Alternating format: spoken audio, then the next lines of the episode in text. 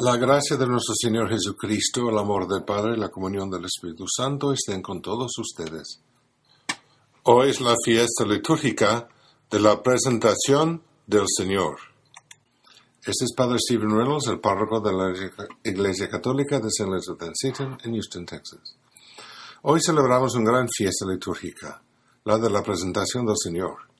Esta mañana los escolares y otras personas que se habían reunido para tal fin, participaron de la tradicional bendición de velas y de la procesión a la iglesia con cirios encendidos, simbolizando la manifestación de Jesús en el templo como la luz para las naciones.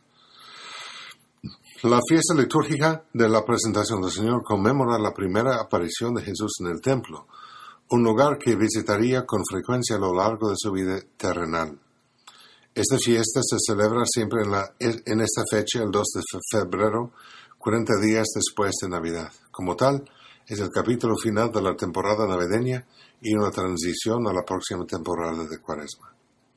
San Lucas escribe lo que sucede cuando María y José llevan Jesús al templo, en Lucas capítulo 2, versículos 22 y siguientes. Dice el Evangelio.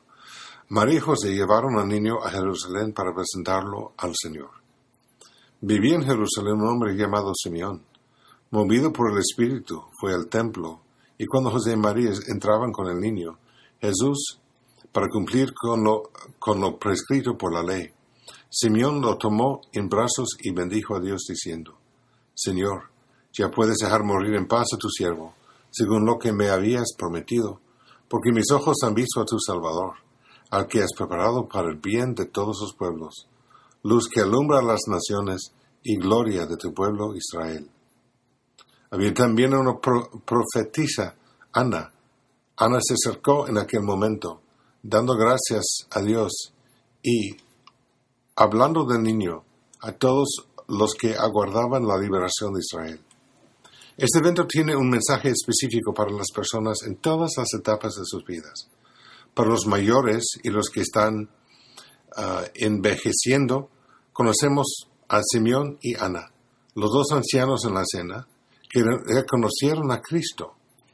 Todos los días se habrían llevado al templo decenas de niños y sus familias para ese ritual. ¿Cómo reconocieron Simeón y Ana a Cristo, mientras que otros no? Pues es porque estaban esperando, Señor. Estaban atentos, activamente atentos. Su vida no fue una ronda interminable de golf o viajes al casino, ambos vieron vidas orientadas hacia Dios, esperando su venida. Nos enseñan cómo preparamos para la muerte y ese encuentro final con Dios.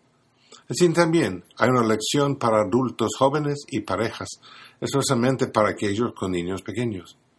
Según la ley de Moisés, todo primogénito debía ser rescatado y que se suponía que era propiedad especial de Dios. Eso se hizo ofreciendo un sacrificio de sustitución, en este caso dos tórtolas. María y José ofrecieron a Cristo a Dios el Padre. Continuaron renovando esa ofrenda, especialmente la Virgen María, hasta la cruz. De manera similar, cada niño necesita ser ofrecido al Señor en Cristo. Eso comienza con el bautismo, que debe tener lugar poco después del nacimiento y continúa con la crianza del niño en la fe.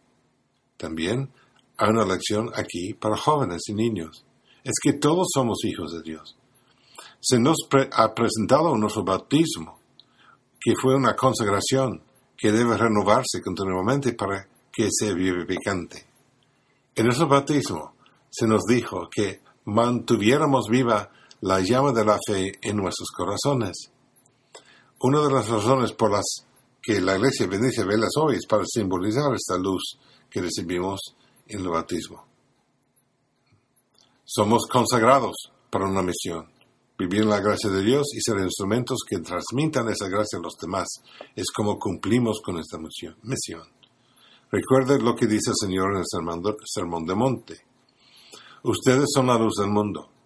Así brille la luz de ustedes delante de los hombres para que vean sus buenas acciones y glorifican a su Padre que está en los cielos.